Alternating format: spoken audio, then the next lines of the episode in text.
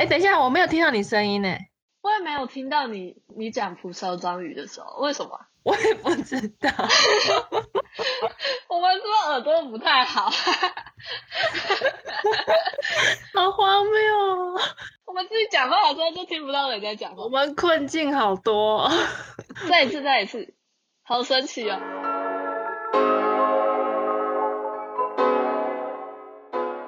大家好，我们是蒲烧章鱼，我是普普。我是 Taco，Taco，这是我们第一次录 Podcast，要不要介绍一下我们的频道在干嘛？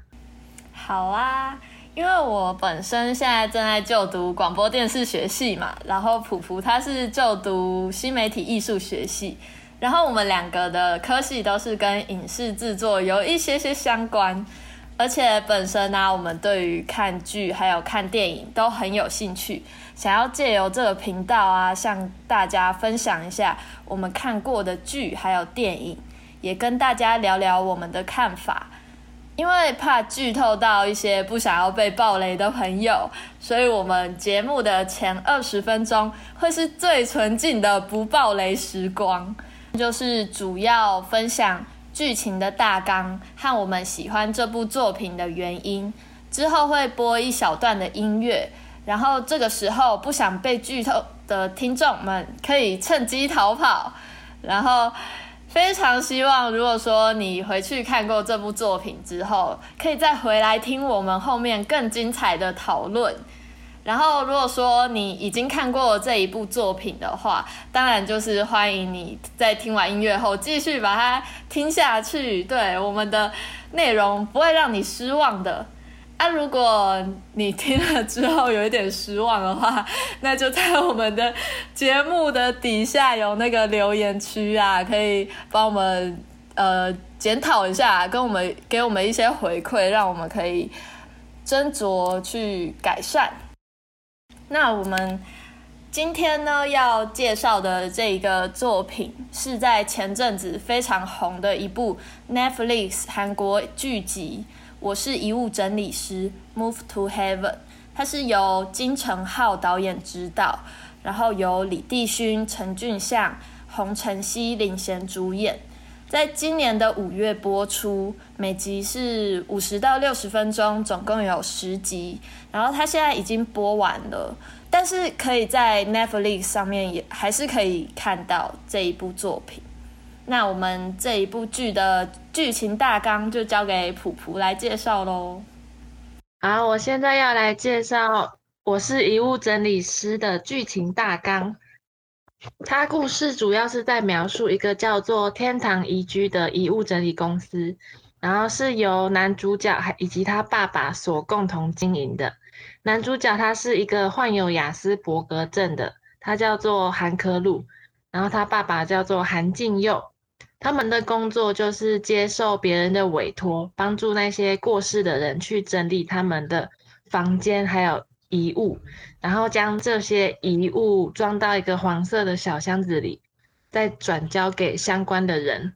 他们会把这一个工作称为是帮这些人最后一次搬家。在第一集的时候，韩科路他的爸爸因为身体不适，然后就过世了。就变成可鲁要有一个监护人去照顾他，所以就是他的叔叔朝上九。然后这中间十集里面前后加起来，加上自己的家人还有朋友，总共他们处理了八个案件，会有一些社会议题的带入。我觉得这个是这个故事这个剧蛮吸引我的点。嗯，那刚才提到对你很吸引的地方，就是这个有带议题的地方嘛？那你还有？什么部分是你觉得这一部剧让你特别喜欢的？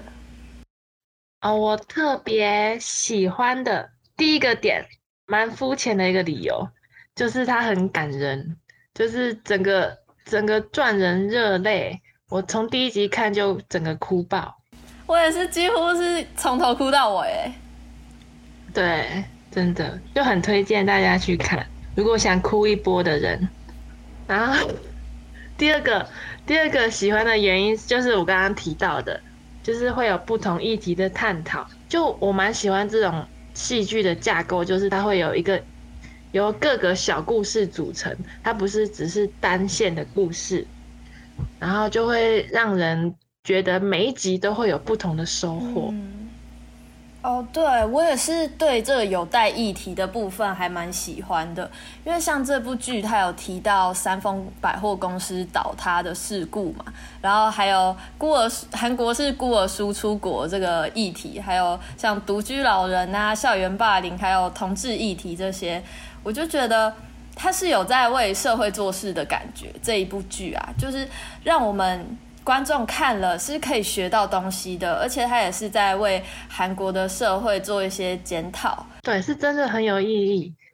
然后我，然后第三个我喜欢的点还有包含就是他整个故事的角色设定，像我最喜欢的就是那个多管闲事的邻居，她叫是一个可爱的小女生，她叫树木。哈，真的哦，这我还蛮好奇为什么的，跟我不太一样。就我。我觉得没有他，就应该没有人会想要继续看这一部吧。就是那两个男生这样，你不要这样说，我会，我会，我会。我觉得，我觉得没有他的话，就是可能叔叔跟可鲁应该就分开了。你觉得呢？那为什么你会比较喜欢他们两个？我虽然说像前面你说。就是树木，它有很多很讨喜的地方，就是它很呃很勇敢，然后又很热情，很可爱嘛。但是如果说这三个主角拿出来比的话，我会更喜欢就是他看他们叔侄俩的互动。就是因为我我觉得他们两个个性真的是差很多嘛，像是叔叔他的个性就是很大辣辣的，很不拘小节，然后也比较开朗，很幽默的感觉。但是可鲁他就是有可能因为他雅斯伯格症的关系，就是他比较嗯拘谨、龟毛，然后一板一眼的。但是他们两个各有各的可爱之处，就是可鲁他有他就是。拘谨到很可爱，很就就很固执啦。然后叔叔就是那种很调皮的感觉，很可爱。然后他们两个都是，虽然说个性上差很多嘛，但是他们都有很真诚、很善良的一面，就是让这两个人搭在一起，感觉特别的搭。然后就会觉得，呃，爸爸把这两个孤单的男孩凑在一起是有他的用意的。其实，其实这三个人我觉得都蛮真诚嗯，就是有一种少一个人都不行的感觉。我再来讲第四个点，我喜欢的就是，我觉得他就像刚刚讲到的，他是每一个故事都是独立的，然后他也是主角，他不会只是他是一个完美的主角，但是，但然后然后他去帮助每。一个人，反而他是比较，他也有受过伤，然后他也有很很痛苦的地方，然后他就用他这些力力量去帮助每个人，然后去站在每个人的方方面想，就是不，他不是一个完美无缺的人，像一般偶像剧那样。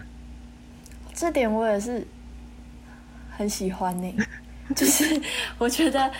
呃，就不太喜欢看像你说偶像剧啊，或者是呃一些英雄电影那种主角好像都很万能。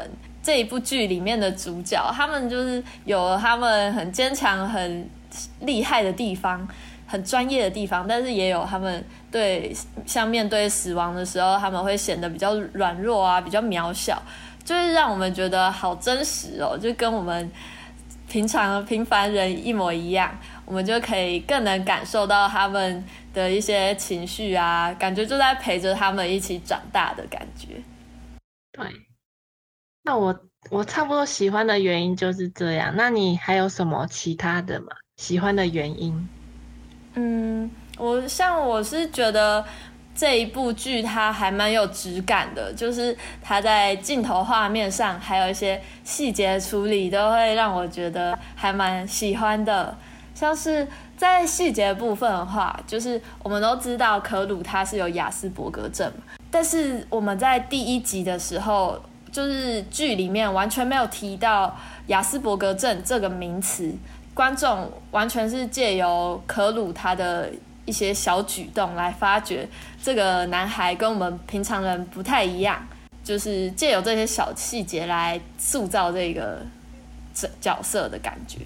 然后在镜头画面部分的话，就是在第九集的时候，因为它片头是一个比较悲哀的一个案件作为开头，感觉比较沉重。我很喜欢它中间有个转场，就是当片头要进入到天堂宜居那边的故事线的时候，它中间那个转场是，它是拍一个一台车的那个挡风玻璃，然后上面都是洗车的那种泡沫，然后就接着就是有水洒下来，那个泡沫就被冲刷下来，然后接着那个镜面就出现叔叔的脸，然后阳光也是就是打下来，这样就是有种从很沉重的地方转场到一个比较。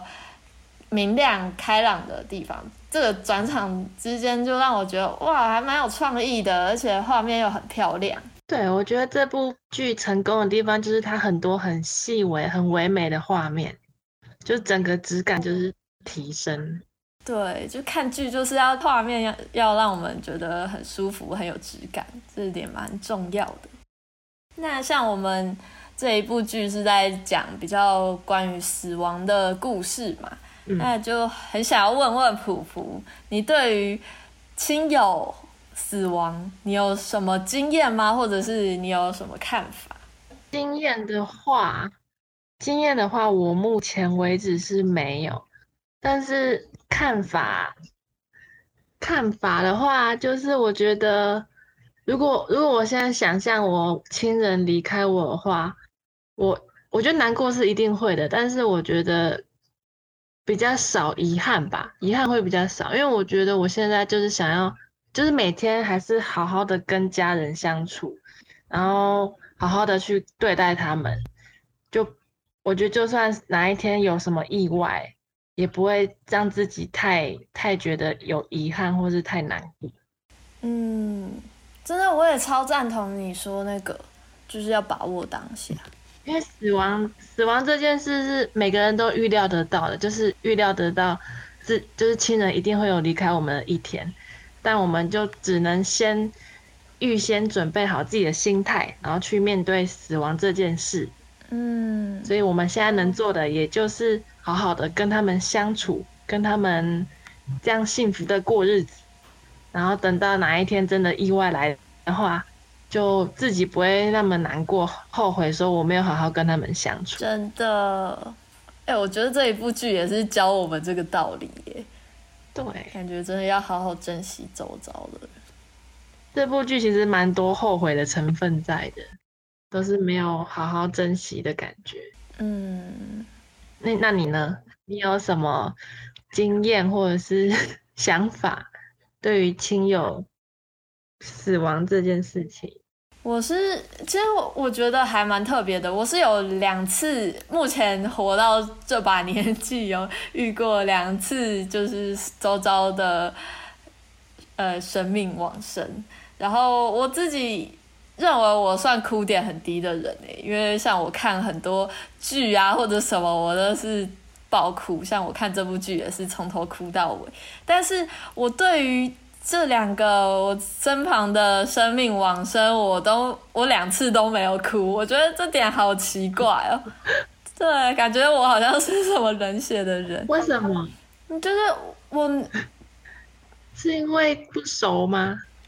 没有哦，有有一部分是，就是呃，我有养一只狗狗，它叫斑斑，然后还我也我们家也是养了它，好像七年吧，就是养很久，然后跟他。感情就是非常好，他就是感觉真的能感觉到他就像我们的家人的感觉，但是他是在我国中的时候往因为生病往生的，那时候照理说我那个年纪还有那个跟他的感情要很难过，但是我没有哭，我那当下是会把它解读为或许是班班他不想要看到我们那么难过，然后。就施了什么神奇魔法，让我们不会为他哭泣吧？我不知道，还是这只是我为了 让自己不哭这件事找台阶下。那你们家里的人有梦过他吗？我爸好像有，可是我没有，我反而是梦过其他狗，哎，好奇怪哦！我有梦过其他我们邻居的狗死掉，好怪哦。哦，然后我另外一个经验是我外公过世，他也是在我国中的时候过世，但是我就真的是跟外公感情没有到，就是我们没什么相处啦，呃，也没有住在一起，然后。对，然后平常如果说回外公家也没有什么跟他有交集，所以那个感情不深，还可以理解。那我觉得后来长大，我会觉得好像是也有可能，也有可能是因为我们家信仰的关系，让我比较不害怕死亡。就是因为我们家就那个是信佛教嘛，然后从小就是被灌输轮回转世的观念，就对我来说，死亡就很像是转学，就是。他只是离开这个环境，到了人生的另外一个阶段去，所以好像就比较能接受死亡这一件事情。但是我我当然能想象，如果说我爸妈往生的话，我绝对会超心痛的。我觉得，尤其是当你在死者生前没有好好珍惜他的时候，绝对是会更心痛吧。就像你前面说的，要好好珍惜当下。那我们。第一阶段不爆雷的分享差不多就到这边喽。对，接下来要开始分享我们喜欢的桥段，还有对于这一个剧的一些看法和学到的东西。那在这之前呢，我们就先放一首音乐。那么，如果说怕被暴雷的朋友，就真的是趁机赶快逃跑。嗯，拜拜拜。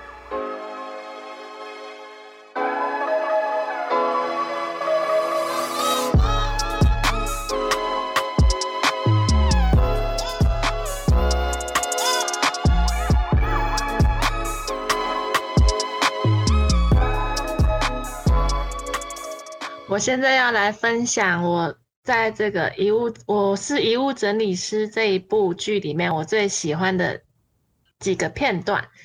我第一个最喜欢的就是第六集的花盆，就是有一个保全的北北，然后他就是要为了照顾他的妻子，然后他要去到处工作，就是赚钱，然后养他自己还有他的妻子。然后我觉得这这一部最让我感动的地方，就是它包含了亲情还有爱情。我觉得里面有一个最让我印象深刻，就是保全北北他他在那个办公室里，他没有冷气，然后可是就有一个年纪差不多国小的小朋友，他就和他朋友一起存了很多钱，然后买一台冷气给这个保全北北。但是那时候，但是。就有几个比较冷血的大人，会让我觉得印象深刻。就反而我我觉得，应该大人应该要长大后，应该要可以更能去体会别人的处境跟想法。但是在剧里反而不是，剧里反而是小朋友他比较体贴，比较能够替打替替其他人着想。所以我就觉得这个点。蛮让我觉得这个是蛮需要去注意的，不算是社会议题，但算是需要一直时刻去注意的事情。嗯，哎，可是我跟你想的不太一样哎，我我是我会觉得小孩子就真的会比较单纯啊，因为他们呃，因为大人感觉就是受这个社会有一点污染过，他们看那个警卫北北可能就是同样，虽然说他们知道警卫。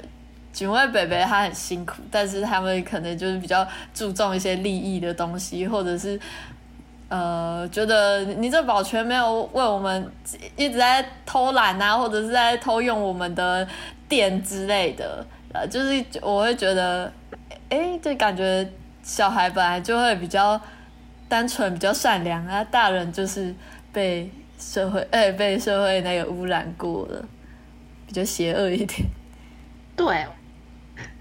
我觉得这个想法也是，也是一个点，但是我就回想起我小时候，我就会真的不比较不会去站在别人的立场想，就我小时候的时候，就觉得哦，我快乐就好这样，所以我就觉得说，大人应该他们经历过一些事情，应该要更能替别人着想。哦，哎，你这么说也是哎。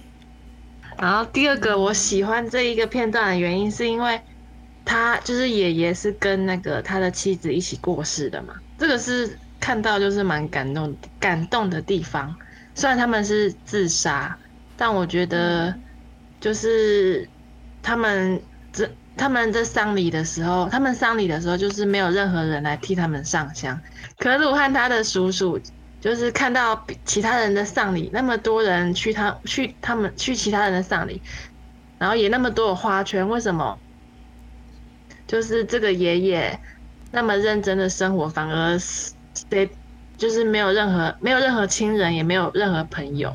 然后最后最让我感动的就是叔叔那时候去偷对方丧礼一个花圈，然后被可鲁看到了，然后可鲁又是一个道德感很强烈的人，然后他就觉得说。为什么你要偷别人花圈？但叔叔就解释给他说，丧礼丧就死掉的人如果没有收到这个祝福的花圈，应该会很难过，因为这个花圈就是代表一个给他们的祝福，还有就是类似卡片的东西。然后到最后就是可鲁他可能就是可鲁跟他叔叔就送了一个花圈给那给爷爷跟那个他妻子，这样这是我最。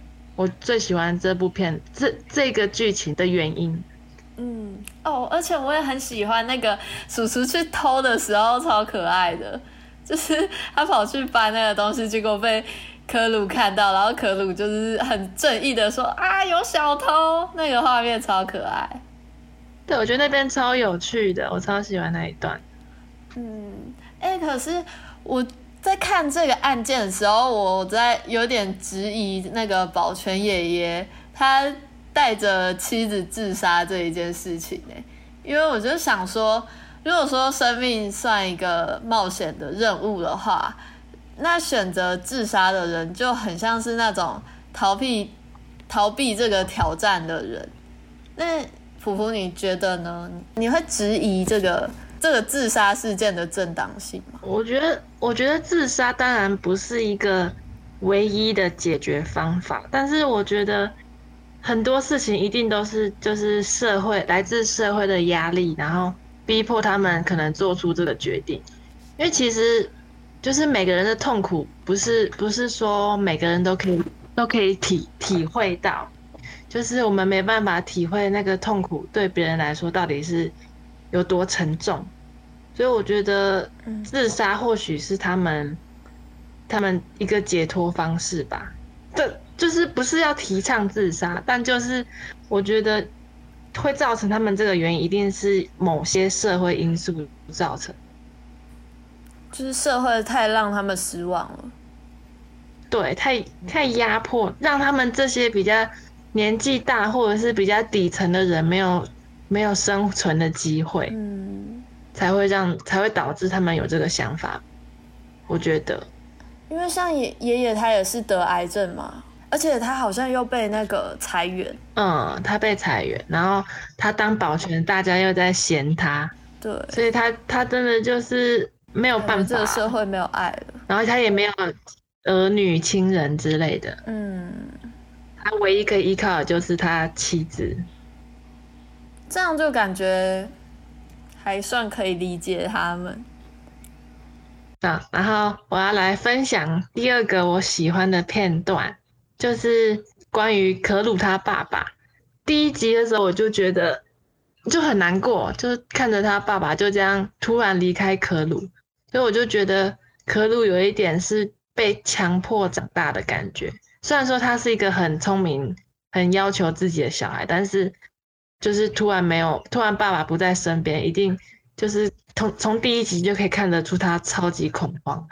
然后还有关于第八集，就是他爸爸为他的叔叔，就是也就是爸爸他的弟弟做了一连串的事情，就是包含他叔叔他生日那时候，那时候小时候的时候，爸爸说要带着叔叔一起一起离开那个家庭，可是因为那个地震。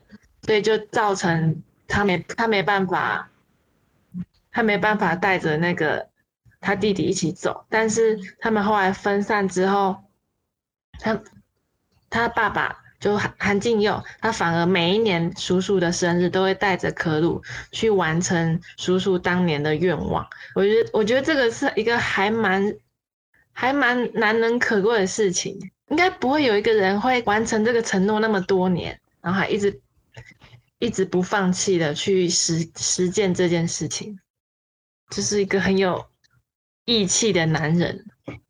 真的，我觉得这一段真的是让我哭的最爽的一这一集，真的让我哭的最爽的一集，耶，哭的最爽。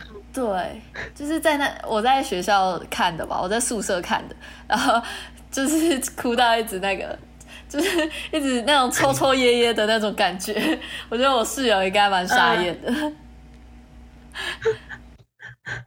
我觉得最感人的就是，就是叔叔他以为爸爸一直忘记他，嗯，但没想到一直有个，其实一直有一个人是惦记着他的这一点。嗯嗯，而且我觉得这一集让大家最惊讶的就是，原来科路也是被领养的。哦，对，然，呃，然后这一集之后接续第九集嘛，第九集他是在讲一个海外孤儿马修格林的故事，然后就让我们特别有感呐，因为马修格林他和可鲁一样是比较特殊的小孩嘛，他就是天先天上有心脏病，但是很不幸的是他没有遇见韩静佑。而是被送到美国去送养，对，然后他长大后又因为，因为他不是美国的公民嘛，就被驱逐出境，然后回到韩国，却想要找生母又找不到，最后就很孤单的病死在房间。然后这时候我们就观众就可以想象，如果说换成科鲁，他没有遇到韩静佑呢，那他不就？会成为下一个跟马修格林一样的这个状况嘛？对，如果说只是一个单一的马修格林的这个案件的话，我们可能观众没有那么深刻的感受。但是如果说主角也是这孤儿这一件事情，就可以让我们感受到这种海外孤儿这件事情真的很严重。对，我觉得这一部。就是蛮厉害的地方，你就是主角，他也是，就是跟这些案件的人是有同个身份的，就是主角会比较容易去体会他处理的这个案件的人的当下的心情。对，嗯，那你那你还那你有什么喜欢的片段吗？我觉得我喜欢片段很多，那那如果就是说一个最印象深刻的片段的话，那就是第二、第三集出现的李英顺老太太的故事。嗯，然后这一个片段，这一这一次个案件让我很印象深刻的原因，它有一部分是因为这是叔叔第一次出任务，然后也是可鲁第一次在没有爸爸的陪伴下出任务。然后像这一个案件，就有它很重要的意义在嘛，因为这都是他们算是第一次。但是这个案件也是我觉得全剧里面最艰难的一项一一项案件，他应该看过的人都很难忘记死者房间那一滩蛆。哦，对，那超可怕的，我当下看整个人吓到。这超逼真，我觉得不知道是不是真的。对，超逼真，那是真的吧？还是做动画吧？然后我觉得，要是每一集都来一滩区，我真的会看不下去，直接弃剧。对，真的。那工作现场都是是已经是全剧最恶就算了，他的死者家属也是全剧最机车的。就是他们对可鲁的口气真的很像在使唤佣人哎，然后而且他们还很不信任可鲁，就是怕他会偷走那个老太太她房间里的钱。对，真的这时候看的就是鬼八都会啊，就是你既然请人来帮忙，就要相信人家的专业啊。而且不过我就想说，这这个。任务那么艰难，也是让叔叔第一次出任务就可以看到遗物整理师这个工作很不简单的一面。那我觉得另外一方面让我很喜欢这个片段的原因，是因为他把失智拍得很唯美。就是因为对我来说，失智症是这个世界上令家属最煎熬的一种病吧。嗯，因为它会让你很深爱的人把你遗忘，这件事真的会超折磨人、超心痛的。我想分享一个，就是关我对于失智症的 体会吗？就是我我阿妈她，她现在是她现在是有一点失智症，然后。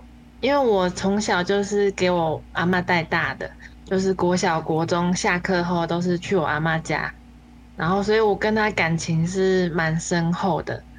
然后他前几年、前两三年，他因为跌倒，然后就是可能手骨折还是什么之类的，他就变成不太能自理。他不太能自理，然后所以我们家就请了一个印尼的看护来，就是管。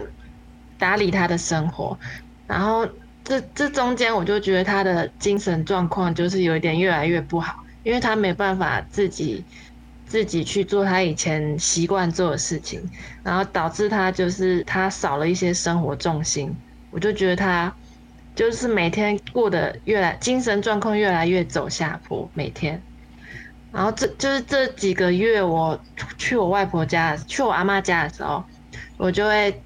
照平跟平常一样，就是叫他阿妈。可是，就是叫的时候，他完全是对我完全是没有反应的。就是我当下就会觉得怎么会这样？就是他不认得我了吗？就是会有一种很心酸、心疼他的感觉。那他是听不到吗？他听得到，他嗯，他耳朵没有问题。就是，可是你走到前面，走到他前面，然后去拍他。看着他眼睛的时候，就是哦，有时候他会就是显露出一种你是谁的感觉，就是眼神里会透露出你是谁的感觉。可是我觉得这个状这个病是就是很不稳定的，就时好时坏。有时候他会认得你，就是有时候他有时候我不在阿妈家的时候，他会一直跟那个看护说他要找我。所以我觉得这个这个就是很。很让人觉得心酸的地方，就是他找他想要他认得你是他知道你有你这个人存在，可是你去找他的时候，他有可能不认得你，这样，然后就是会变成说只有我记得，只有我记得我以我跟他以前就是相处的时光情况那些，感觉好像你们两个在平行时空哦。啊，对，有一点像。他想你的时候，你没有在现场；可是你想要你见到他的时候，他又没有感，又不知道你是谁。对，就是有时候那个看护就会跟我说什么：“阿妈平常都会想要，都会叫你名字，然后要找你。”可是我就觉得说，我就很难想象那个画面，就是他还记得我的那个那些画面。对，好难过。哦我觉得，嗯，所以我就觉得要好好，真的就是趁他现在还在的时候。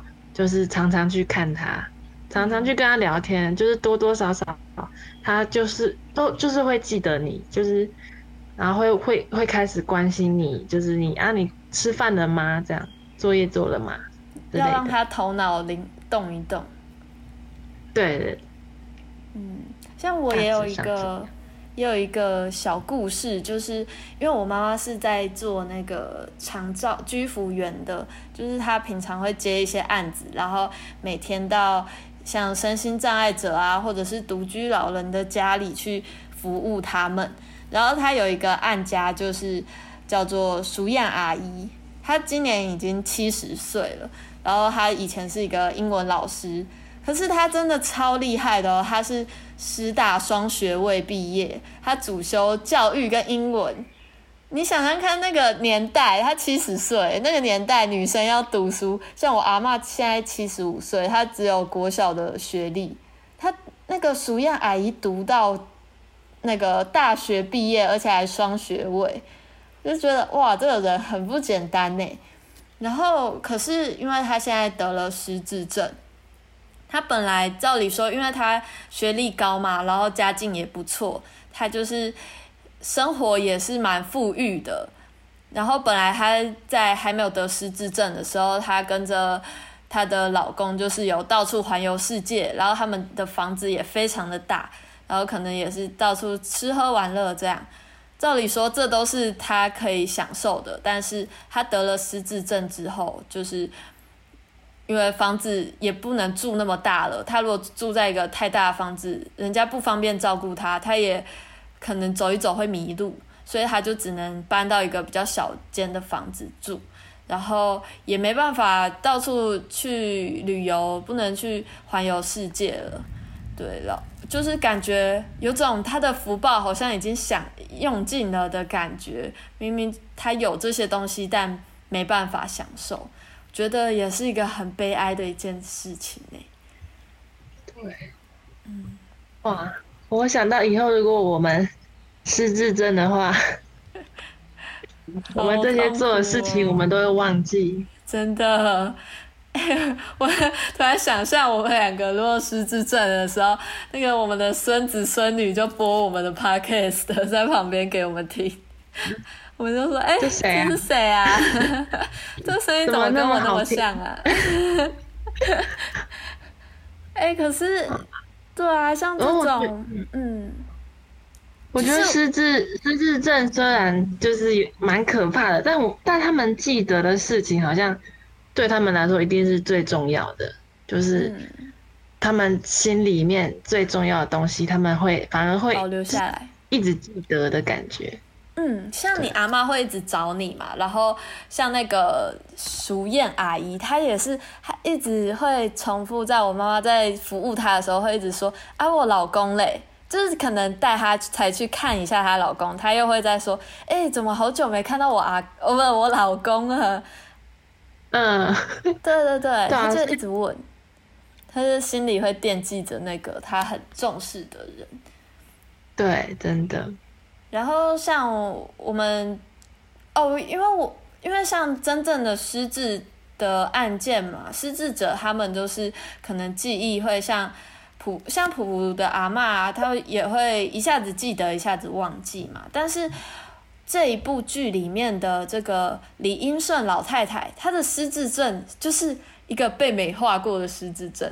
她会，她每天做都是做同样的事情，她都忘记一样的事情，记得的也是一样的事情。她就一直在日复一日的做一件事情，就是两件事情，就是他每天早上啊会先。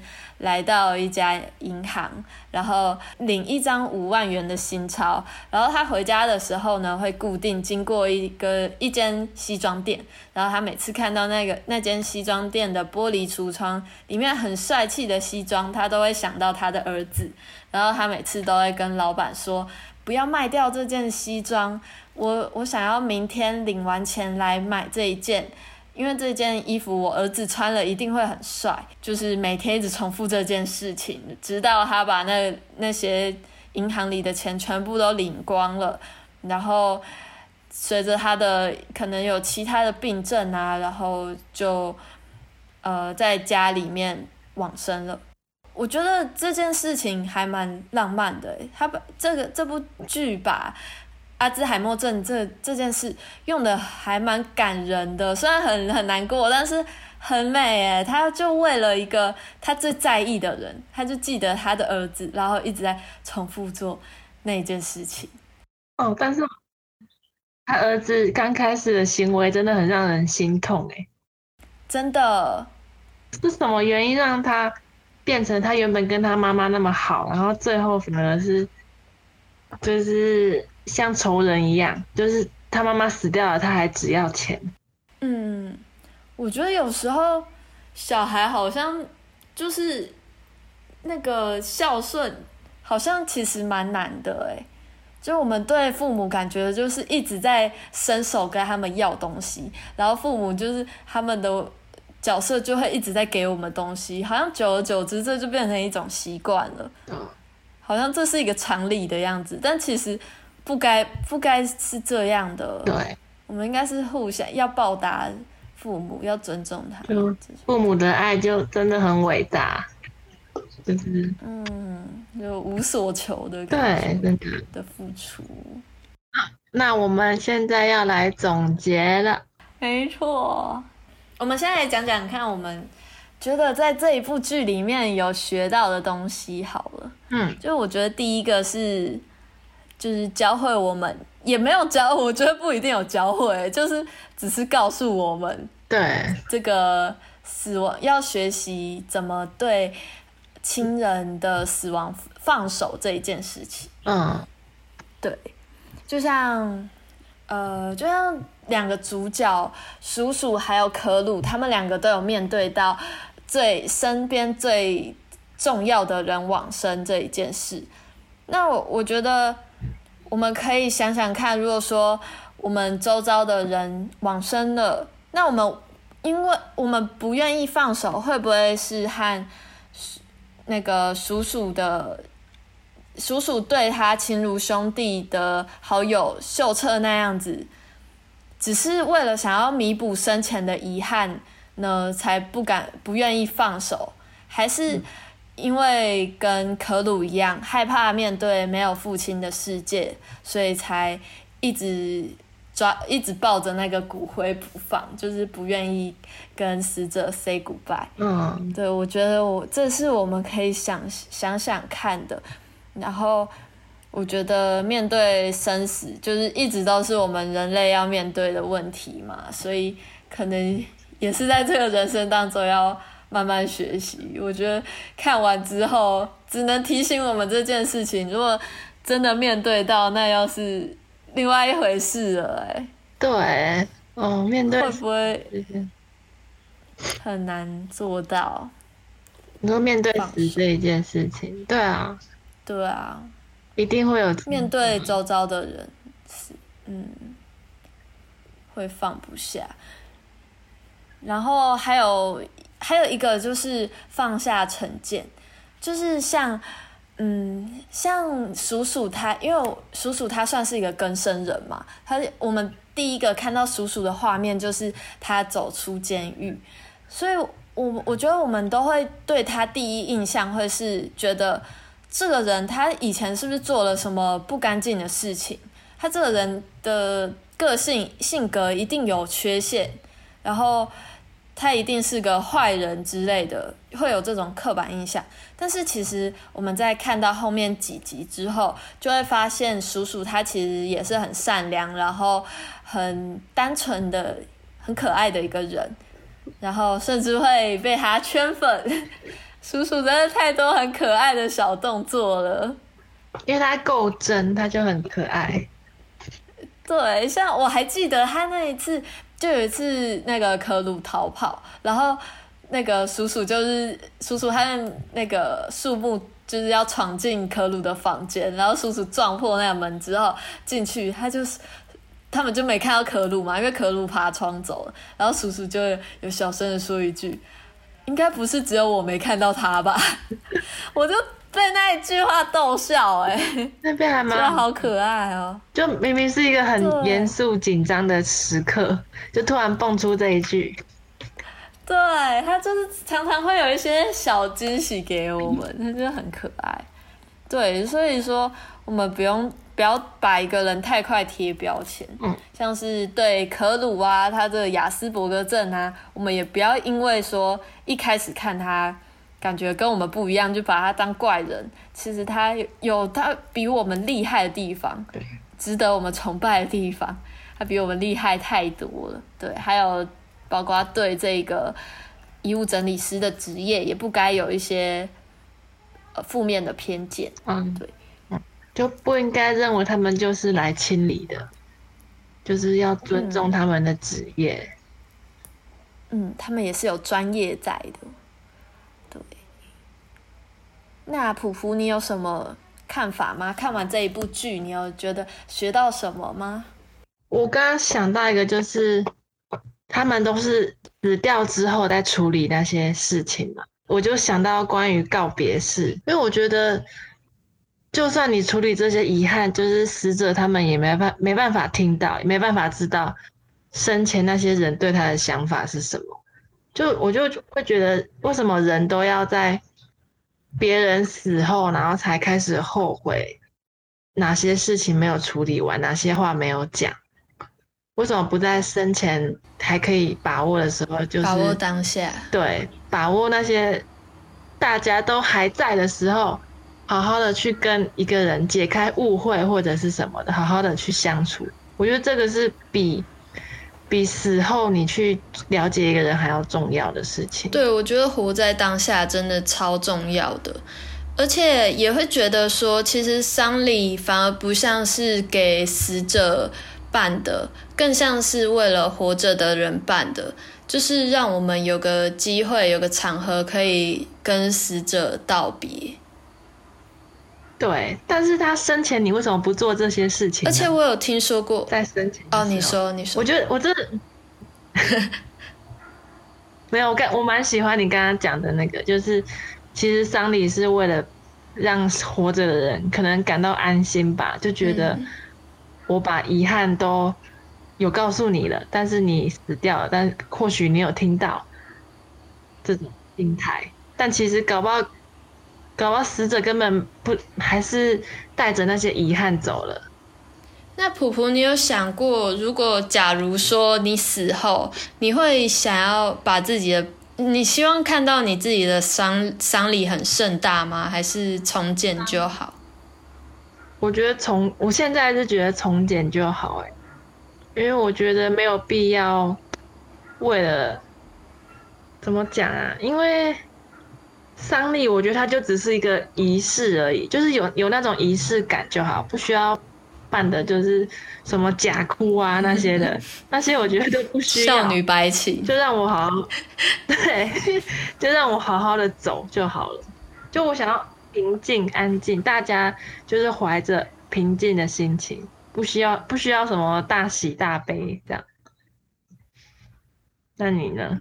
哎，所以普普，你如果假如说你死后飞在空中，不希望看到你的亲朋好友超重视你的，一直哭说普普你麦照这样吗？对。那我觉得我灵魂可能也会舍不得走哦，真的。哎，我觉得真的死亡可怕的不只是那个痛，哎，有时候你真的能够放下吗？那也是一个课题，就是断舍离练习。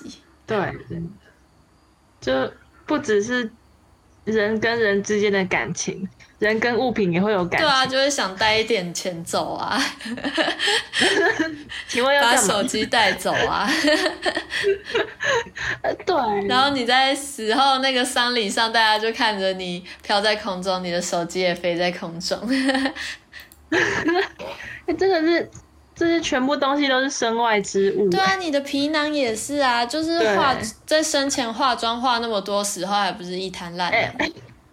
还是要化，化妆还是要化，不然怎么会有那个仪容师？对，还有这个职业，让你美美的走。